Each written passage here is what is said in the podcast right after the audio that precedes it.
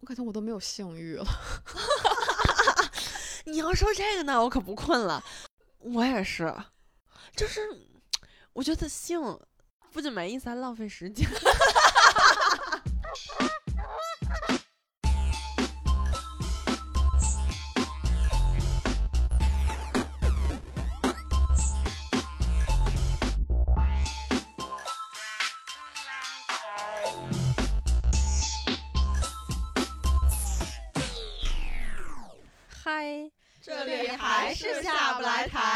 我是正确，我是往里挪挪。啊，那我得从头说，就是我早上起来就刷小红书，对我就是这么堕落。然后呢，我就在小红书上刷到了一个帖子，是他记录说他结婚四年以来为了怀孕这件事儿做过的努力。然后，但是呃，就是我点进去，他给我推的小红书给我推的啊，是第一篇帖子。然后点进去看完了。看完以后，我就去他的主页看，没想到还有十几篇帖子，然后就嗯，大早上硬着头皮 看完了，因为又觉得有点耽误时间，但是实在是就是这个故事太让人记忆深刻了。就是她讲她跟她老公，嗯，就是本来是不在一个地儿认识的。然后后来她就呃和她老公回她老家，回她老公的老家了，在，对河北。然后呢，就跟她老公呃回去以后，嗯结了婚，一起生活。她老公就参与他们呃她老公家那边的产业。然后她呢一开始在上班，后来呢因为小县城嘛，然后挣特别特别少。然后索性就不去了，嗯，在家做全职主妇，然后就开始了漫长的怀孕旅途。就一开始就他们非常非常想要小孩，然后呢，一开始他就很希望快点怀上，然后结果好长一段时间没有怀上，他就去医院做检查，就是她老公是没有什么问题的，然后呢，主要问题是她有。呃，卵巢有一端散柄上举，说是，然后这个呢就很影响，呃，和精子结合，然后他就因为这个事儿，呃，就看了好长时间，中间就还赶上武汉疫情了，什么什么之类的，就是他他本身是武汉人，所以他们回武汉，然后过年看病就被封在那边了，呃，等等一系列的事情。然后他就做了手术治疗这个伞柄上举，然后治疗了这个散柄上举以后呢，又发现了，呃，他的阴道有块息肉，正好堵住宫颈口，然后就是精子根本就进不去，所以呢，就他又做了在门诊做了一个小手术，把这个息肉去了，但他那个散柄上举那个治疗手术就很大。就需要在肚子上开四个洞啊，什么之类的。然后之后又发现了巧克力囊肿，然后又治疗这个囊肿。反正和好像是和散饼一起做的手术，还是什么时候？我具体时间线我也记不清楚。但反正又治疗这个巧克力囊肿，然后治疗这个巧克力囊肿以后，医生就会建议尽快怀孕。因为就是治疗这个囊肿可能会影响激素分泌什么什么之类的，怕她之后不好怀孕，所以就建议尽快怀孕。然后呢，他就当然就很心急也很焦虑嘛。然后这个时候又因为免疫力低下，导致嗯每回一发生性性行为的时候，就很容易得阴道炎，然后又反复的去治这个阴道炎，然后同时又查出来子宫内膜异位。哎，就反正就是整个生殖系统这几个部件，好像每个部件都产生了一些问题。然后呢，他就最后没有办法，因为实在是害怕发生性关系了，就想说有没有不发生性关系就能怀孕的方法，就选择了呃试管儿。然后试管呢就开始打大量的促排卵针，因为这个这个博主他文字功底表达特别清楚。然后我就很了解，现在很了解这个试管婴儿的所有步骤。我也不知道我为什么要了解这个，但是 我现在非常了解。就是他选择的是超长促排方案，然后呢，嗯，是先打，就是它的原理是这样子的，就是每个女性，然后她每个月卵巢会形成一个成熟的卵泡。然后会有一个非常优质的卵泡，然后排出来，然后要么是左卵巢，要么是右卵巢嘛。然后有的时候同时排就会形成双胞胎了。然后它排出一个以后和精子结合，精子结合以后在子宫内膜着床，然后就会形成一个胚胎。就呃原生怀孕的原理就是这样的，所以他打这个促排卵针是为了能够更好的取卵，因为如果你只有一颗成熟的卵泡，那么你想要和精子结合的时候，就会几率上来说不可能完全保证，所以就需要打这个促排卵针，能够让让卵子更多的产出一些卵泡，然后呢。他就打这个取了，应该是取了八个卵还是十个卵，呃，就是好，反正预比预计的情况要好一些。然后就又和丈夫的进行结合，然后她丈夫中间也被查出过少精，但是因为这个还挺好治疗的，就精子活力不高，也不是少精，就精子活力不高。然后她吃了一段时间药就好了。然后反正两个人都是艰难险阻吧，但是好在他们婆家也还比较好，也比较支持他们。然后呢，他就，哦，对，中间还有一个特别神奇的一个经历，就是说，也就如果有两个人无法怀孕，实在无法怀孕的话，也有可能是卵子对精子有抗体，就是排异这个精子和别人就能结怀孕，但是就和这个男的不行。然后他就去查了到底排不排异，但也不排异啊，反正结果是也不排异。然后就说回试管婴儿这段啊，他就取出来了十个卵子，我记得是，然后和精子进行结合，好像是成功了三个先胚，然后呢有两个胚囊，就是可以培育的，然后剩下的都失败了，就是十个里面好像是八个，八个里面有三个是坏掉了的。就是八个是受精卵，但有三个是不合格的。然后剩下的五个里面有三个先胚和两个胚囊培育。然后呢，他就因为他已经为这个事儿弄了好几年了，然后呢，他就很焦虑，其实是对于生育这件事情，其实是既期待又焦虑的。然后他就在呃取卵后，就是当呃他们是按周期算的，就是一个周期一个周期这么计算。然后他这个周期就直接做了先胚，就是移植，然后失败了。然后呢，嗯，就准备进入下一个周期的时候，然后疫情又来了，上海疫情，哦，就是今年四月份那会儿吧，然后一直耽误了好长一段时间。然后，哎，不是，是中间又去尝试了一次，但是因为。本来想想说，嗯，就走一个，就稍微，呃，哎，我想想怎么说来着？他是，反正他就是中间又尝试了一次，但是因为医院他们那医院一月份要停诊，就是他的实验室要停诊，因为他只有这么一个实验室，所以需要维护一个月，所以必须在一月之前把这个胚胎种进去。但是由于他中间感冒了，好巧不巧的。嗯，就是医生都说了，说如果你十一月份要开始这个周期的话，你就得一点差错都不能不能有，才能在一月份他停诊之前把这个胚胎培就是移植进去。嗯，然后但是他呃中间感冒了，这个相当于就失败了。然后到了四月份就疫情了，到疫情以后，到疫情以后就耽误了又耽误了两个月的时间嘛，相当于。然后呢，他就。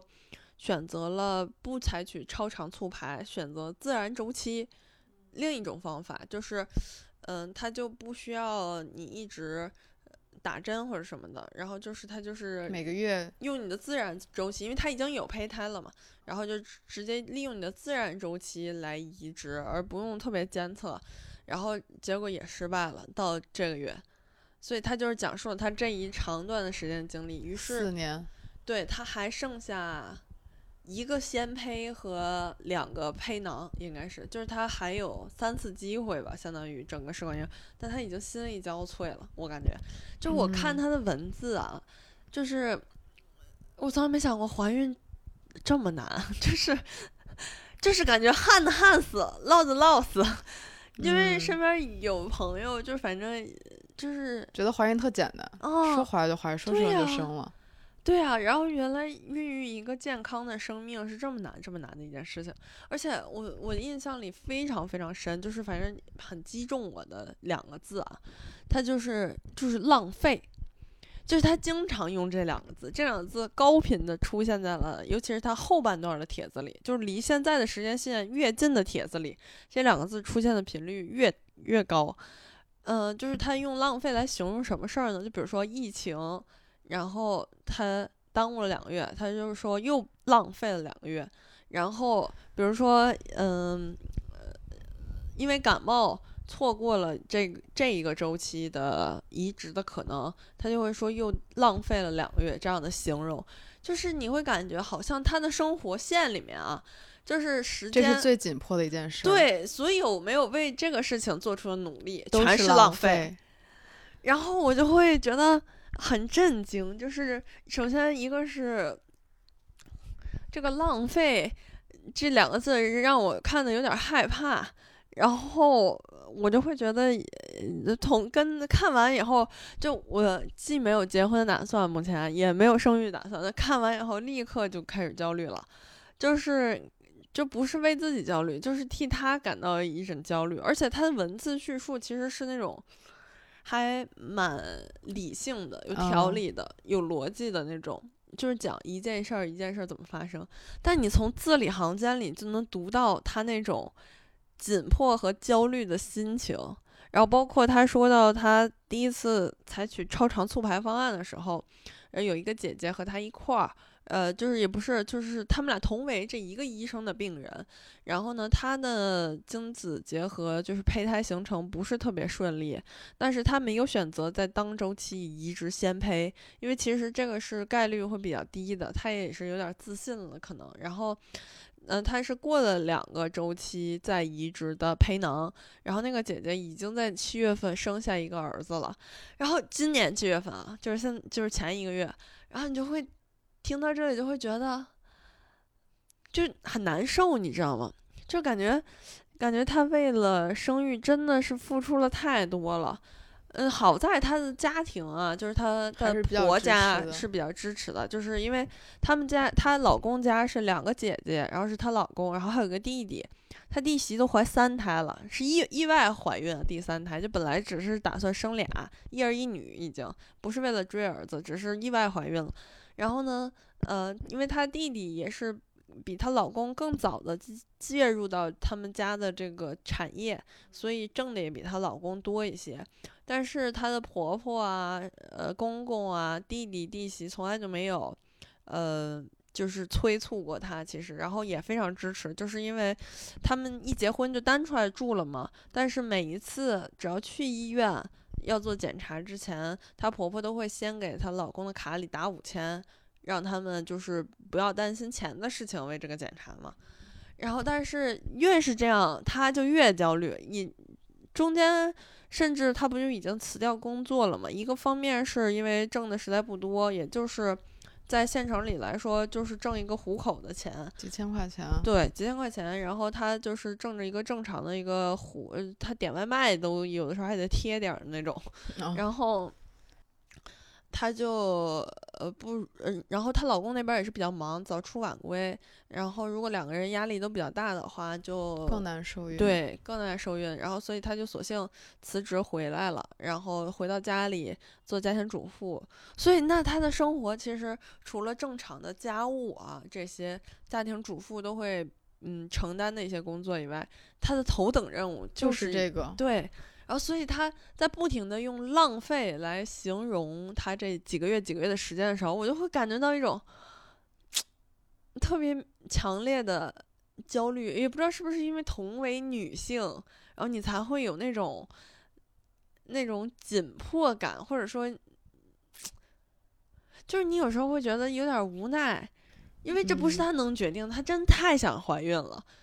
但是她的身体。你想，子宫不是生殖系统一共就那么几个部件儿，它相当于每个部件儿都出了一些问题。你看卵巢有个什么伞柄上举，还有巧克力囊肿，呃，子宫有子宫内膜异位，然后呃阴阴道道有息肉和阴道炎，你就相当于每个部件轮番的出毛病，因为可能是压力太大了吧。然后就是底下有很多姐妹，就是有生育过的，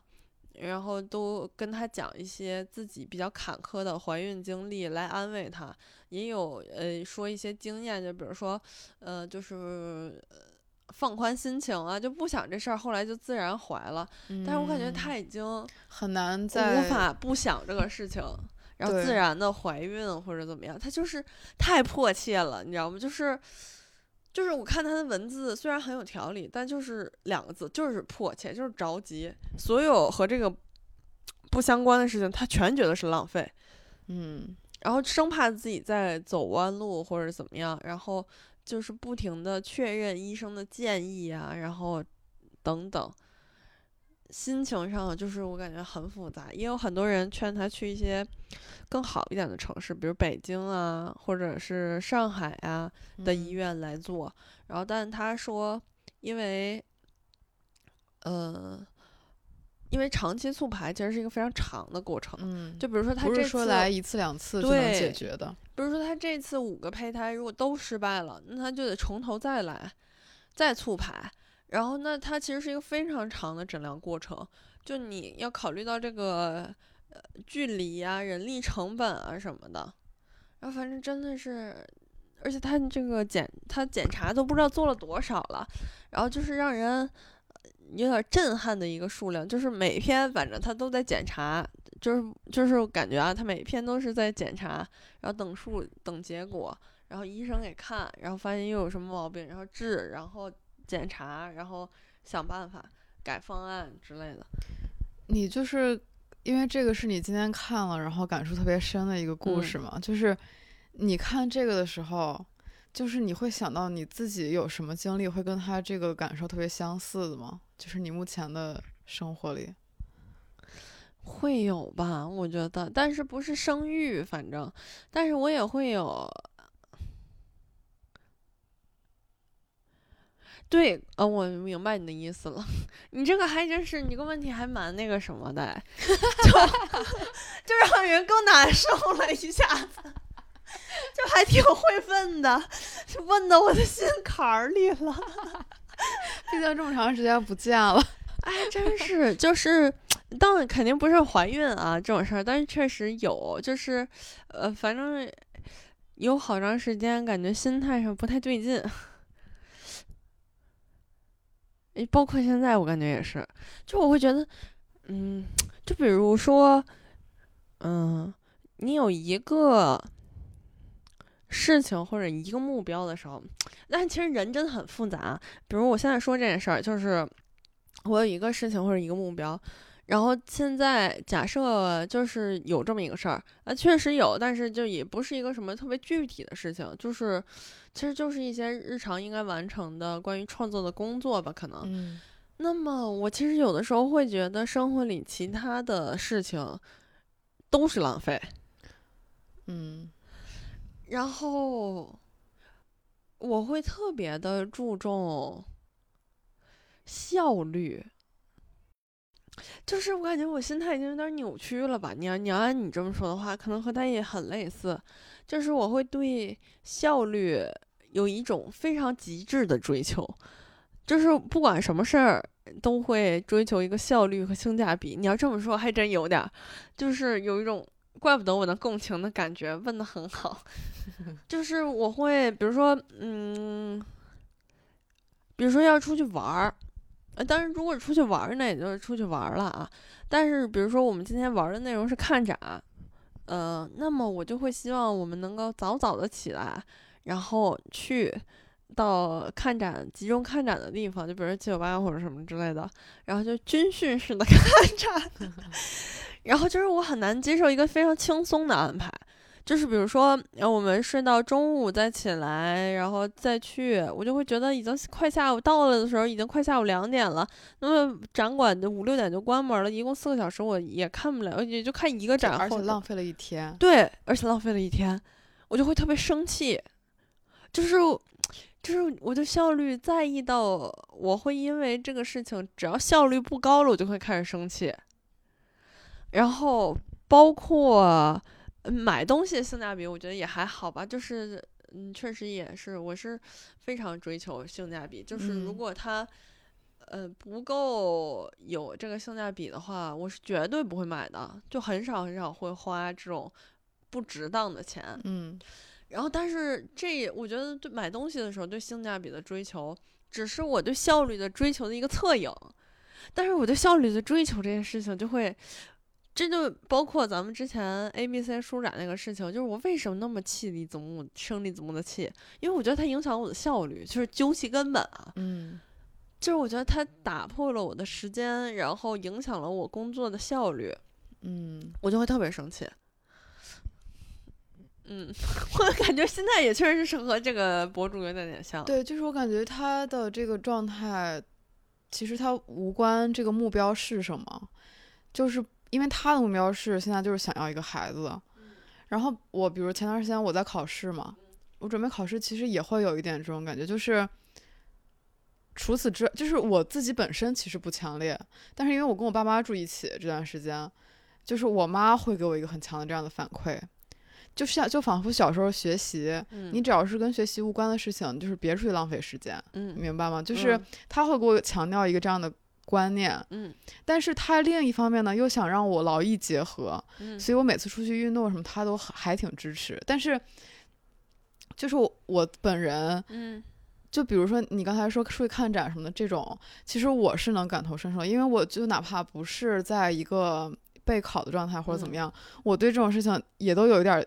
就有点像强迫症一样，嗯。就是会有点特别，尤其是比如说我们提前说好了，哪怕嗯。这是一个下午开始的一个、一个事情，嗯我也可以接受。但是如果你在这个基础上又突然改变了什么，然后我就会很难受。嗯，我就会特别生气。对，我觉得这个是，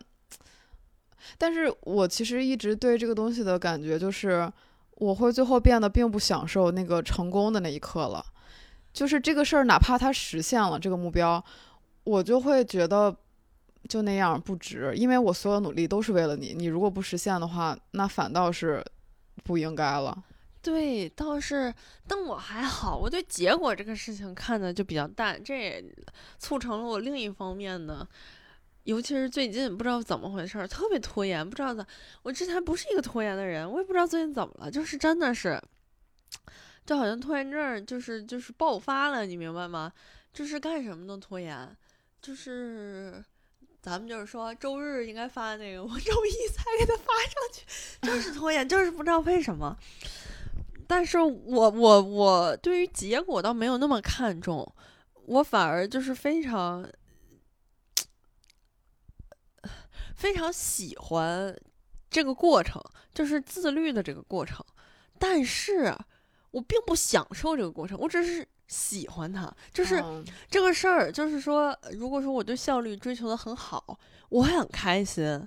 可是，但其实我并没有在这个中间享受这个生活，或者是享受这个过程，你知道吗？就是我感觉自己并不会享受生活。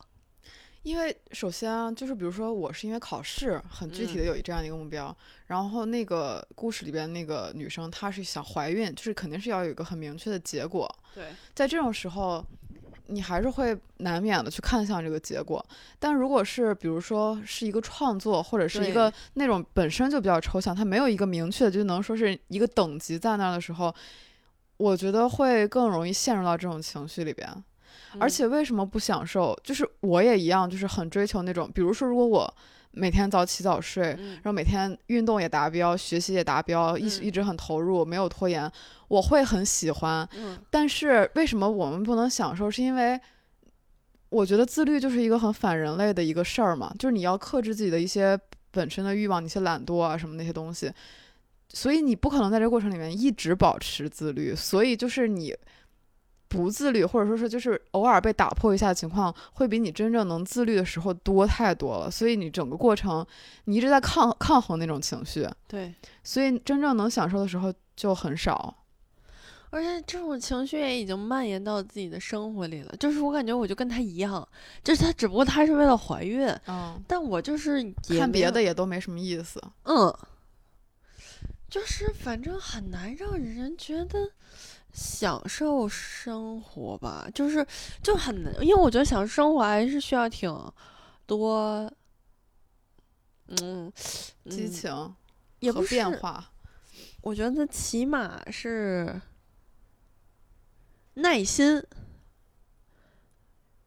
但是我觉得你要是什么都都需要靠耐心了，那就更没有乐趣了。好有道理呀、我怎么 要拉开麦笑。还真是？但我真的会觉得，你如果要享受生活，你需要很有耐心。就我有的时候是一些，就是，就比如说，我我需要做家务嘛，做一些合理的家务，比如我自己吃的这些东西啊，碗啊，什么杯盘碗碟得刷一刷吧。然后，呃，小狗有毛掉毛，所以得吸吸地呀、什么什么之类的。然后，就你做这些的事儿的时候，或者你做饭，嗯，有很多人有可能会通过做饭在享受生活。我不，我做饭就 纯纯，活活条命。就我也会做一些精美的、好吃的或者什么，呃就是但是精精美是挺精美，但是实际上就是并不那么好吃吧，就是没什么味儿。反正我做饭啊，然后就是，但是就是我做饭也不是为了享受生活，就是为了纯粹的为了生活，就是我觉得。啊，对，点外卖有点儿贵，然后有点儿不健康嘛。嗯，然后，因为我有一段时间吃外卖吃的比较多，然后我一吃外卖就胃疼，哦就自己做饭就还好，嗯对然后一吃外卖就容易胃疼，然后我就自己做饭，但也不是享受生活那种。嗯，然后呢，我就觉得有点儿急功近利了。不是，我倒不，关键就是。因为首先我这个目标它不是一个像你们那种目标嘛，就不是一个说你短期内就能结束结果。对嗯结束的一个目标。然后，所以我其实，而且我其实也不太急功近利，心态也比较平稳，也并且经常拖延。就是我对于成功不成功这件事情已经看的，就是有点比较淡了吧。就是或者说，我觉得成功不是那种世俗意义上的成功吧，嗯我就希望获得内心的平静。就我是我就是觉得我内心始终不能平静。对，就是因为我因为我觉得你所有的生活里边是伴随着这种短期目标跟一些比较抽象的东西的，就尤其是我们这样的人，就是你一直会有一个那样的东西在困扰着你，或者是一直就是魂牵梦绕吧，就是你不无论干嘛你都会想着一个一个那种事情，但是它又并不能什么直接达成，就会很容易你间歇性的会有这种状态。我明白这种感觉，因为我也会这样。然后我就会觉得是不是人有问题，就是是不是我这个人有点问题的原因是我觉得就是。就我特别希望获得的成功，对我而言就是内心上的平静，但我的内心就是无论怎么做都无法平静，就是总是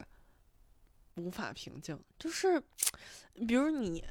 假设啊，就是比如说我们呃早睡早起，就像你刚刚说的，然后运动也达标，学习也达标，你也没有浪费时间，就是你包括你也娱乐了一阵儿，比如你利用一些嗯碎片嗯。时间进行了一些娱乐，不管是身体也好，然后呃学习状态也好，运动状态也好，还自己做了饭啊什么的，应该是一个非常充实一天吧，按理说是是一个非常可以踏实入睡的一天吧，但我的心并没有因此感到任何一丝平静。我觉得我们就是你所说的那种，比如说刚开始你说那个耐心，就是可能这是一个结果，就是比如说当我们内心平静或者什么时候，耐心是个自然的一个结果，但它嗯。并不是原因。就包括平静一件这件事儿，就是我觉得，比如说什么健康作息那一些标准，那是别人所说的一种仿佛健康生活的一些条条框框，但是其实可能它并不是你的，就是它并不是嗯你、你我的原因。但我会觉得，我一直以为啊，我一直以为我内心的不平静是因为我效率不高导致的，就是。呃就是做的事情不够多，或者说，嗯，不够有效率的时候，内心会不平静。但我现在发现，即使我真的踏踏实实的干了，我的内心还是很不平静。然后我就不明白，到底为什么如此的不平静？会更不平静吗？也没有会，也没有会更不行。就按理说，人劳作一天以后，就会踏踏实实的，可以踏实的睡觉。对我现在就特别想要这种踏实的、毫无愧疚的睡进入睡。嗯，种地去吧。啊，对我就是这么想的，就是我真的觉得，如果你干一天体力劳动，你真的会特别踏实的入睡。但如果你只是脑力劳动，你其实很难踏实。就我真的会觉得，哎，我应该去 种种地，或者说去干干活。所以我做即即即将接下来做的创作项目也跟这个有关。捏脚那个吗？对，还有一系，一共三部或者四部，我想做的都是跟劳动有关的。我在想，是不是人家还是得劳动起来，就是不光是脑袋上的，太形而上了啊。就说到这里，就会觉得就会引出我最近一直以来，或者说长长久久觉得自己处于的一个状态，就是你就感觉自己好像飘着，对对吧？嗯，你是不是也是？我觉得是现在，我觉得我们这一代人也不能，甚至都不只是我们这一代人，就是大家很共通的一个状态。但只是有的人会对这个东西比较敏感，就是你会因此困扰；但有的人他不会，就是就是大家活得很虚啊。对呀，就是不踏实，而且就是你加加之互联网的种种标准，你活的又不只是一个实体世界，你还有那种社交世界，你还有那种就是很虚拟的，就是嗯，我我我小时候对这种很虚的沉重有一个感觉，就是那种父辈的或者是更老一代的，就是那种历史的沉重，就是这种东西对我来说就是很虚，但是又很真实，就是它其实跟我没有直接关系，但是我总感觉。我不轻松，嗯，就是，然后，但是后来慢慢长大一点之后，我我就是开始能排解掉这些东西，就是我觉得他就是看怎么去认识他吧，嗯，就比如说那些他们经历的战争，或者他们经历的那些呃饥荒什么的那些东西，就是故事里边的那些沉重，就是我可以把它区分开了，嗯，但是慢慢的有很多东西又加进来了，就比如说一些其实。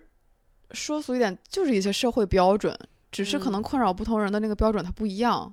就比如说我们之前还聊过什么身材焦虑或者什么，就是这些东西你多多少少都会有一点儿，但是大家又不是一个真的实体对你的作用。嗯，因为我们确实，就是之前很很久之前不就有一个理论嘛，就是说人越活就是四肢会退化，因为现在都没有什么体力劳动，很少有体力劳动者，然后。或者是就是你大学生的培养方向也不是让你去做体力劳动，你越进阶的那种高等教育反而就是让你四肢更退化，嗯，就是这样的一个趋势，我觉得会，我觉得这个是一个很很泛泛的现象，但是可能作用在你我身上会比较有一些效果比较比较多。对我现在就觉得自己在半空中飘着呢，就是不落地，你明白吗？就是不踏实，日子过的。就是，不是，我也说不上来。就是，你感觉这个人没根儿似的，而且我感觉身边的青年人都这样，就是都飘着。就是有的人可能飘着飘着习惯了，就像空气凤梨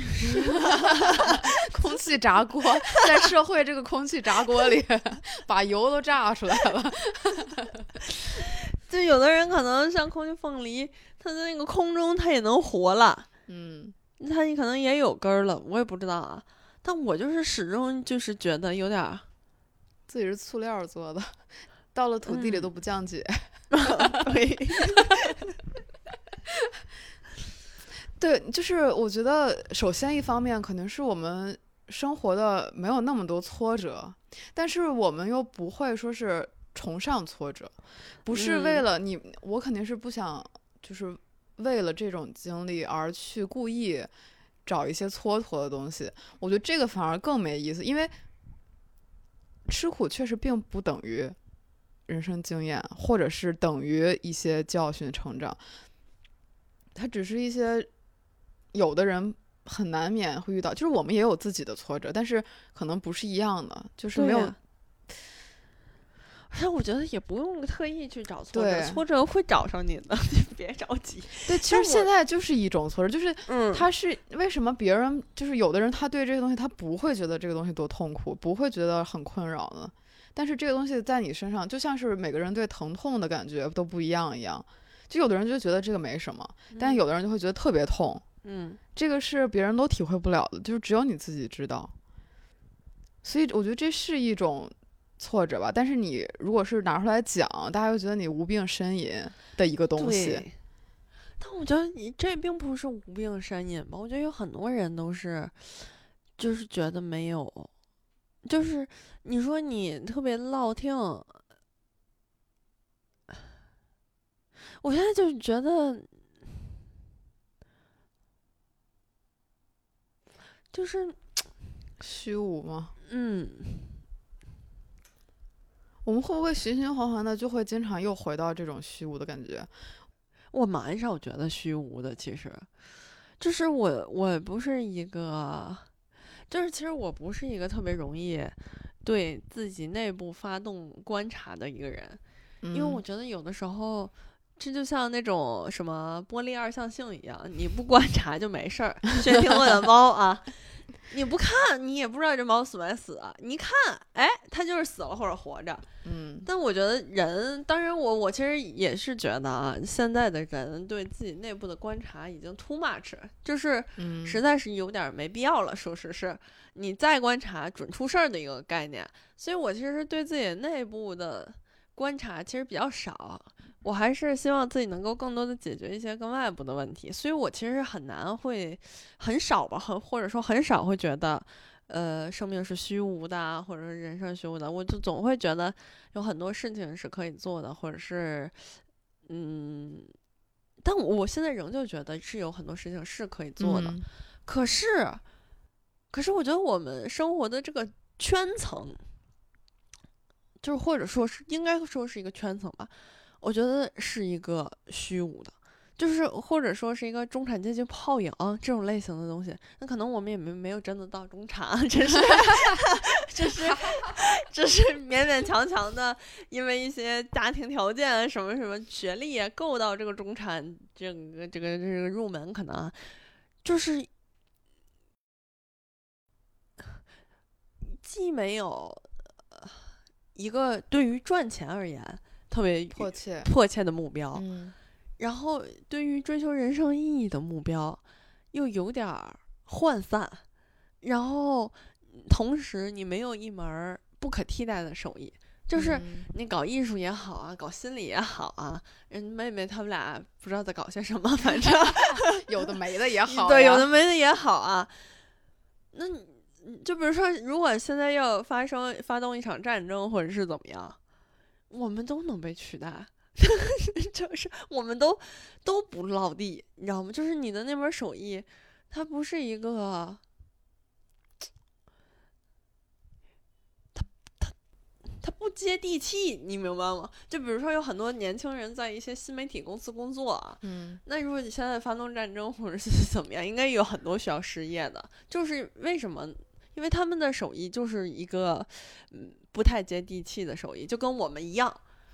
包括做艺术也是。你就说做艺术就别想这个事儿了，倒是，但是你就会认为，就是难免会让人觉得，在经济条件好的情况下，在国家大趋势好的情况下，在一个时代的优良背景的情况下，你是能赚到钱的，然后你是可以活得相对来说比较体面啊，体面的。但是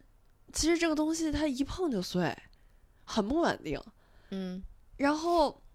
嗯，你实际上你活的这个圈层又比较的真空，就你其实并不了解真正底层的那些苦难，他们之间的故事也不了解，也不了解上流社会的生活，嗯，你你你能幻想出来的只是一个顶配中产的日子而已，而且甚至你连同样的，嗯。同胞就是跟你差不多背景的人，他们是怎么生活，其实也都不了解。对，然后你会能看到啊，在不管是小红书也好啊，还是朋友圈也好啊，就是比如说最近一段流行什么，不管是飞盘也好啊，还是露营也好啊，你看到了，但同时你难道不会质疑吗？就我不是说质疑这个事儿好不好玩儿，嗯嗯，我的质疑就是。难道生活就是工作和周末？就是工作就是上班，然后周末就是找一些网上新兴的娱嗯乐，飞盘、露营、看展密室、看展、逛街、吃饭。然后，但是你身边的人好像都是这么生活的，中产阶级泡影嘛，大家好像都这样，而且尤其是只有这样生活，你才体面，或者说才是一种社会标准上的一种。呃，年轻成功，或者是反正是起码你不管是因为你家里有钱也好，还是你挣得多也好，你开始享受生活，所谓的享受生活，嗯享受生活，享受的是这些，但我又感觉一点儿也不享受。其实我我反倒觉得我现在完全对这种体面或者是这种互联网社交丧失了，我可能也从前从前也没有特别追求过吧，就是现在就是我反而更不在乎。我知道，但我我我不是在乎啊，因为嗯其实我平常也不怎么发朋友圈儿，发也是发一些搞笑段子，自己欣赏的，然后也不就是少在朋友圈里社交吧，然后也不怎么，就我不是那种拥有随手分享自己生活习惯的那种类型的人，然后我也并不太在乎这种社交生活，我只是就是嗯，但是这确实是一种对大多数人的生活对，方式。所以其实我我不太在乎说这个东西是不是社会标准，或者说我应不应该得到，然后我才能成为一员。我不是在乎这个事儿，而是仅仅是作为我也没去参加他们这些活动的人，我在外部我在看这个事儿的时候，我就会觉得特特别的虚无，嗯，然后就是感觉。被这个东西包裹起来的生活到底是什么？没有人说得上来。然嗯后我不是说我在外部我就高人一等啊，优越感不是不是，我自己的生活也没好哪儿去，咱就是说，我也不知道是什么，但是我也没去参加他们那种，仅此而已。但是嗯我并不是说我就瞧不起他们或者怎么样，就不是那个意思。但是我就会觉得都很虚无，不管是他们还是我，然后生活的真相是什么，谁也不清楚。就是我觉得这种实感是可以短暂性的得到的。比如呢？就比如说做东西的时候，就是你在做的时候是有实感的，就是嗯包括运动的时候，你不管什么样的形式了，就是你嗯不管外部怎么评价这样运动或者怎么样。嗯你去再动起来的时候是有实感的，你太阳晒在身上，晒过之后发红发热的感觉是有实感的。嗯，但是就是这种东西，它不解决根本问题。对，你可以就是像是吃了个布洛芬一样，就是短暂的缓释了，但是你的问题，你的病根儿还在。对我也是，因为我不是一直打拳嘛，每周打三回，呃，打两回拳加一回力量训练，然后一直从年初，我不是跟你说我要参加 UFC 一直打到八月份嘛，嗯然后也是健身成果显著。整个人确实是瘦了一些，就是大腿都细了，又结实了很多。然后去的时候也非常开心，甚至是一种发泄。嗯然后去之后，呃，健健完身之后，就是打完拳之后，也是整个状态特别好，精神状态特别好。但是，就像你说的，就感觉是吃了一片布洛芬，但是始终我对于生活的疑问，就像一个炎症一样埋藏在心里。就它不是说，嗯、你马上会死，或者是那种那种大疾病。但是它就像一颗没有长出来的豆儿，你不知道什么时候会长出来。这不就是悬在头上的那个刀吗？就是嗯，最恐怖的，永远不是你已经中刀了的时候，那个时候嗯反而踏实了。就是我觉得现在就是你不管是种种的社会标准，然嗯后社会规训，还有一些价值取向，嗯，它都悬在你那儿。哪怕这东西其实你觉得跟自己没关系，嗯，但是你凭什么这刀还悬在我头上呢？是啊，包括年龄、结婚、生育。嗯，然后我我今天看到他这个帖子，就挺害怕的，呃就不是说害怕生小孩儿，或者之前就害怕吧，就是这事儿，嗯，因为太疼了，而且也看一些帖子，反正乱七八糟的，把生育这个事儿描述的很吓人。但是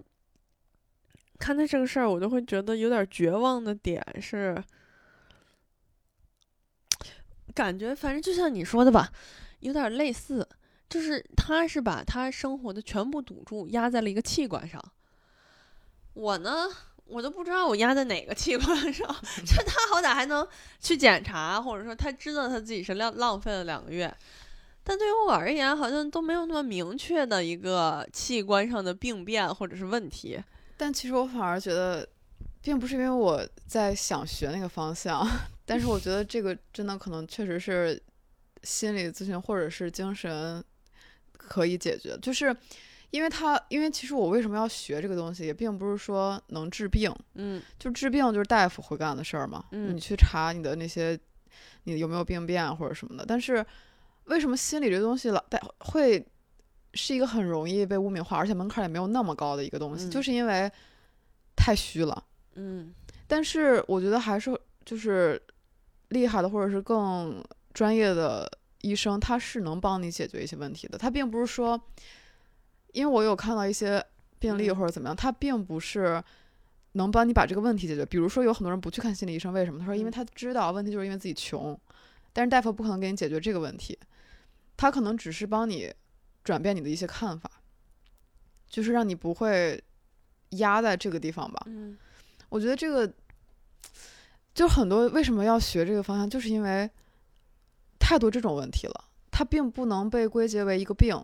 嗯，你都无病投医，就是你你你无法无法投医的一个东西，但是对呀，你说我怎么跟大夫说？我说我觉得生活没意思。不 是，呃是我是觉得生活特别真空。你说我大夫啊，不是你真的没法说，主要是这个事情它也非常的难以形容。我不是觉得生活没意思，我觉得是我没意思，就是。就我没有享受生活的心，我觉得生活是很有意思的，但我没有这个耐心去享受它，我只想着效率这件事儿。嗯，而且我有一个很明显的症状，什么呀？我感觉我都没有性欲了。你要说这个呢，我可不困了。我也是，就是我觉得性没意思。不仅没意思，还浪费时间。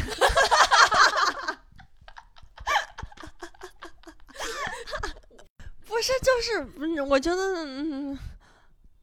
就是你也不知道性的目的是什么。人家是说说你性是为了怀孕，你说你性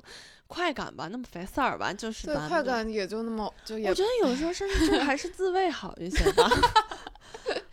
就咱们也就是实话实说，你自慰高潮来的特别快。嗯，还是有谁能比自己更懂自己的？对呀、然后嗯来的又快，然后又能很，就是有效率。对呀、我就很痛恨 这个。你等一下，我拿根烟啊。我们刚刚去激情激情探讨了一些不能播的事情，是的，但是我们又反过来想聊一聊这个症状。对，就是为什么就是年纪轻轻就失去性欲了呢？就是我刚刚说到，就是我觉得做爱是一个特别浪费时间的事儿，而自慰就很高效。然后，但是我，然后我这个对效率的追求已经贯彻到这个方面了，就说明它其实已经贯彻到我生活里方方面面。但我更不明白自己一点是，我要那么多时间干什么？我做爱我也觉得浪费时间，但我省下的时间干嘛呢？也没干什么正经事儿啊。对，不知道，就是就觉得浪费时间，就想省下来一些时间，然后省完也不知道干什么。这也不像攒钱似的，可以攒着花。对，而且就是这种爽的感觉，已经就是像变了一样，像变质了一样，就是它并不能带来身心的愉悦和放松。就包括我们看那个故事，他最后也是嘛，就是因为持续经常会得那个炎症，嗯就是性行为这个事情。就是也就像是被取缔了一样，就是因为嗯它既达不到目的，然后又又并不能带来快乐，嗯就是这个这个是就是怎么了呢？我觉得这个肯定不是只有个别人这样，我觉得这是应该很多年轻人会会有这样的情况。你说说没有就是在骗人，对呀、不是，我觉得，嗯、我不知道男性啊，那我觉得男性可能永远会对这个事情热情高涨嘛。但是我感觉，反正，反正就我们俩而言，我们俩是针对这个事儿有点儿，就是这事儿有那么有有意思思吗吗？就是，而且除了这个事情啊，因为这个事情是一个很、很、很动物性的一种快乐，我觉得很本能的一个事儿。但是除此之外，其他的事情也很难达到一种嗯，愉悦或者是满足的感觉。就是满足，就是不觉得满足，你是挺开心，但我已经好长好长好长时间不想着做爱这个事儿了啊。嗯，但是，就是生活里的其他事情吧，嗯，就你也挺开心的，也挺高兴的。你要细说，你好像也没有什么不高兴的，但就是不满足，不痛快。嗯，这这就是可能你之前没有过这种状态，但是我感觉我是从小，你知道吗？不是说性啊，我说的就是一种满足感，就是我从小就不痛快，也不能说不痛快吧，就是会有痛快的时候，但是我觉得很多事情，哪怕是目标的达成，我对我的快乐都是转瞬即逝的。然后包括就是因为一方面可能我觉得是我我从小的家庭环境，就是他们会认为你做得好是应该的，然后很多事情就是你。你做不好可能会被说，但是你做好了也就那么回事儿，因为你应该这样。嗯所以很多事情，比如说拿到一个什么奖呀，或者是呃老师夸你或者怎么样的，我也是就是开心一下子，然后立刻就回到了一种就是平静偏低的状态，就是一个很常态的事儿。包括当时清华录取，嗯，按理说应该天大的对挺开心吧哈，嗯但是我当时拿到的时候，我的一瞬间是觉得，我觉得当时的我感我感觉就是所有我周边的人都比我开心。嗯就是我感觉我满足了所有其他人，除了我自己。然后我当时就是第一，就是感觉就是，那我肯定会有其他的方面得不到。就我不知道为什么会这么想，但是那是我第一个念头，就是哦，这个东西得到了，但看上去就是也有运气的成分，也有什么的，但是我其他地方肯定会有东西没了，所以我就会立刻有一点失落。那你也有点儿，但我觉得我可能跟你不太一样的是，我的平常的状态是平静偏上，就对呀、对呀、这是我的基础值，就是嗯平静偏开心。是的，然后所以，但我觉得我现在特别困扰我的一点是，就是玩儿我都不开心，就是不是玩儿的时候我很开心，玩儿完我觉得这有什么意思呀？这是不是有病啊？就是我真的觉得好像得了点儿什么毛病，就是是不是那种什么空心病 之类的，就是就老觉得。这可是我也不是觉得这些事情是没有意义的，或者说我不觉得我做的事情是对我而言啊，不是对这个世界，就是对我而言不是没有意义的。我也觉得有意义，但我嗯还是会觉得就是在空中飘着，就是感觉始终脚踏不到实地儿上。你会有什么时候会觉得满足呢？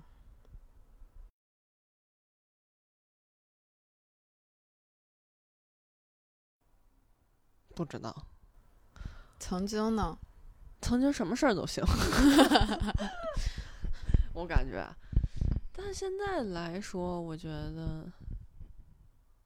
可能是完成，完成了，我会觉得很满足。怎么算完成呢？就这事儿结束了，比如说，比如说出版物、嗯出版了，嗯比如说就类似这种，就发表了、出版了，这种结束了嗯，这个事情，就彻底的，你不用再为这个事情而工作了，嗯，我会觉得很那是一种。摆脱吗？嗯，嗯，是吧？我觉得，但是会有一种恍惚的感觉，就是突然这个事儿结束了，你也不知道该干嘛了，就有一种这种感觉，会有，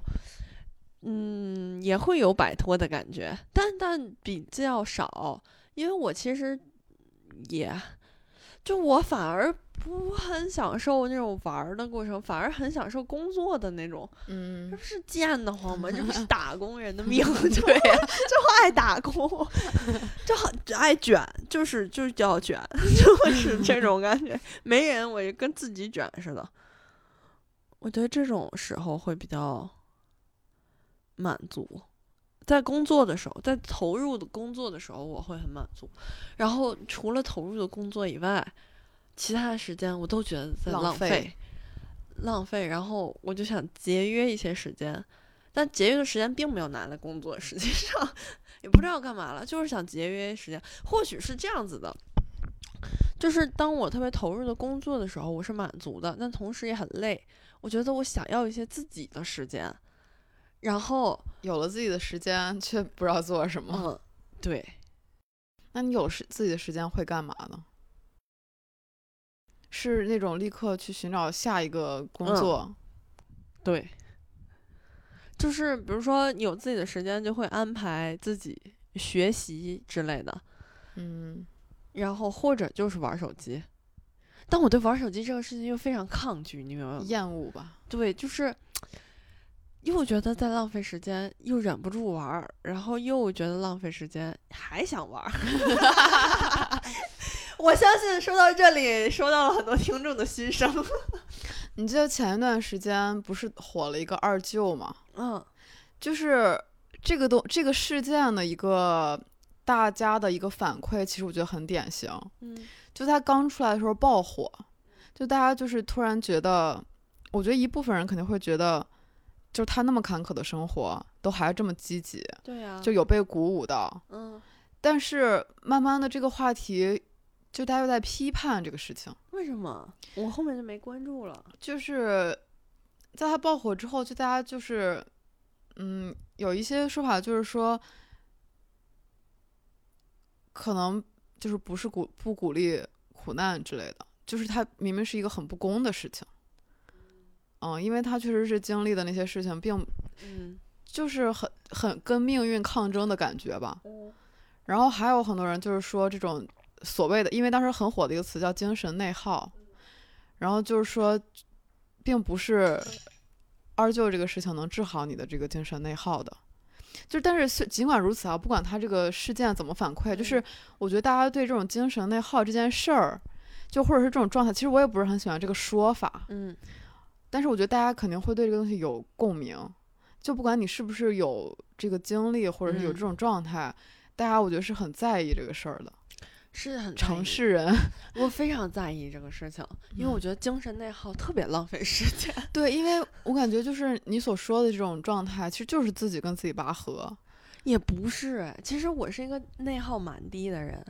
就是跟你说的这些困扰，但是你是一个内卷嘛，内卷，对，我我对我不是精神内耗，我是精神内卷，卷。就是我我其实精神内耗很低，就是我尽量把自己的就是一些焦虑啊或者是什么转化为行动，嗯。就是尽量把自己的情绪转化为行动，嗯，这样的话既能治好情绪，又能促进行动。主要是还不浪费时间。对，因为我觉得精神内耗真的非常浪费时间，就你把睡眠的时间都耽误了，或者是你把一些工作的时间都耽误了，用来内耗，用来反思。我觉得人类只需要反思一会儿，然后你就去积极行动就行了。所以那个二舅出来的那个视频，我觉得我也没什么太大的感觉，当时。嗯因为首先我没什么精神内耗，然后其次呢，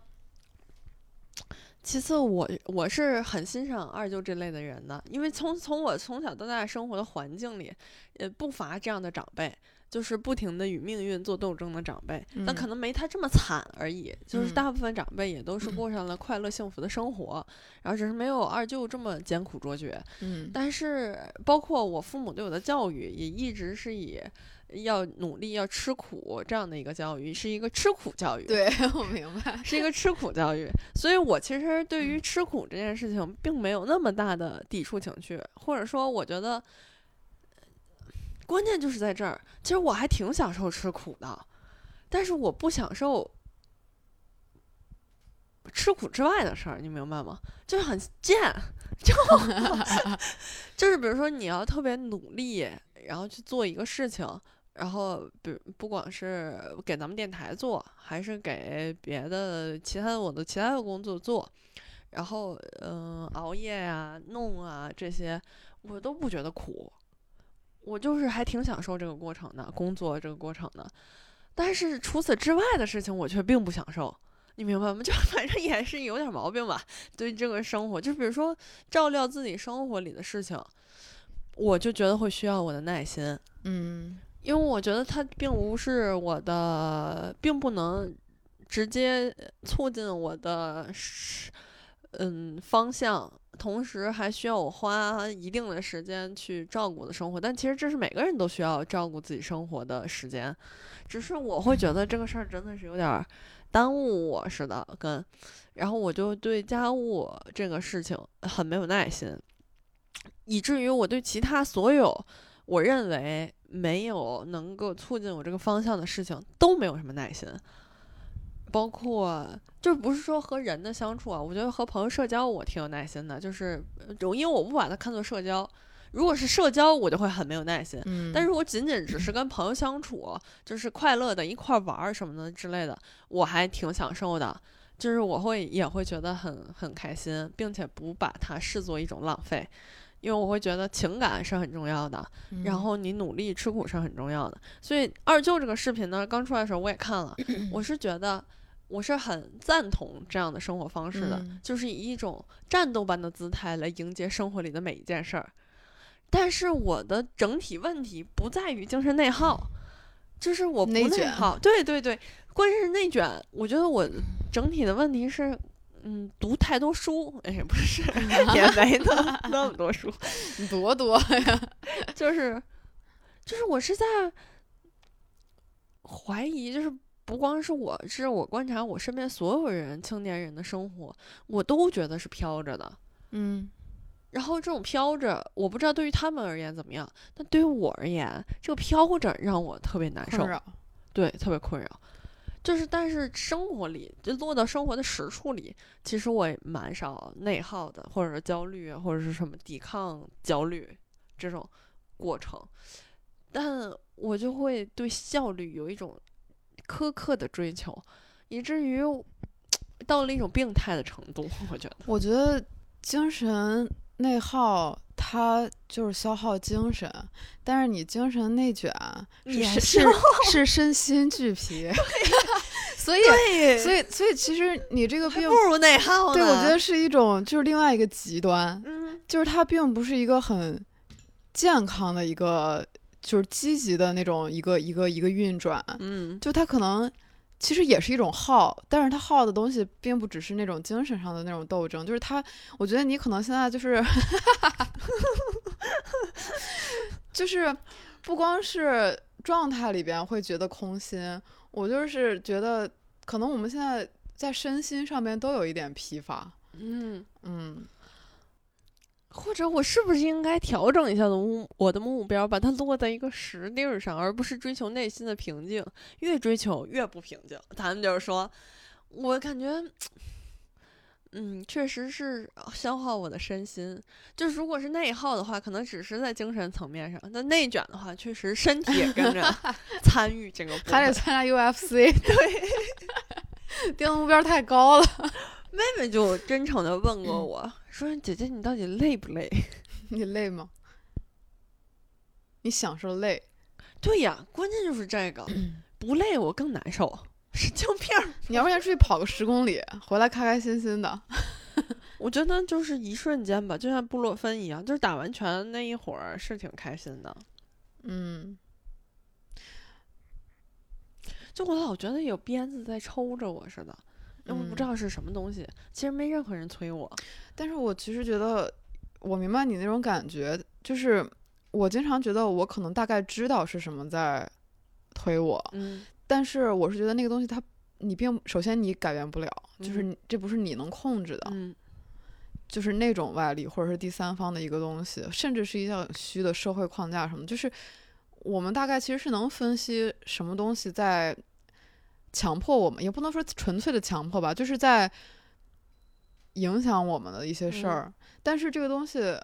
我们能做什么呢？就是我觉得，啊我觉得无奈之处是在这儿，就是你大概知道那个东西在哪儿，然后你也知道它让你不舒服，但嗯是它确实实实在在的影响到了你，而你并不能让它做出任何改变。然后你只能去卷自己，嗯但是你卷自己呢，你就是会你自己就相当于把你自己放到了那个规则里。嗯就比如说它是一个滚轮洗衣机，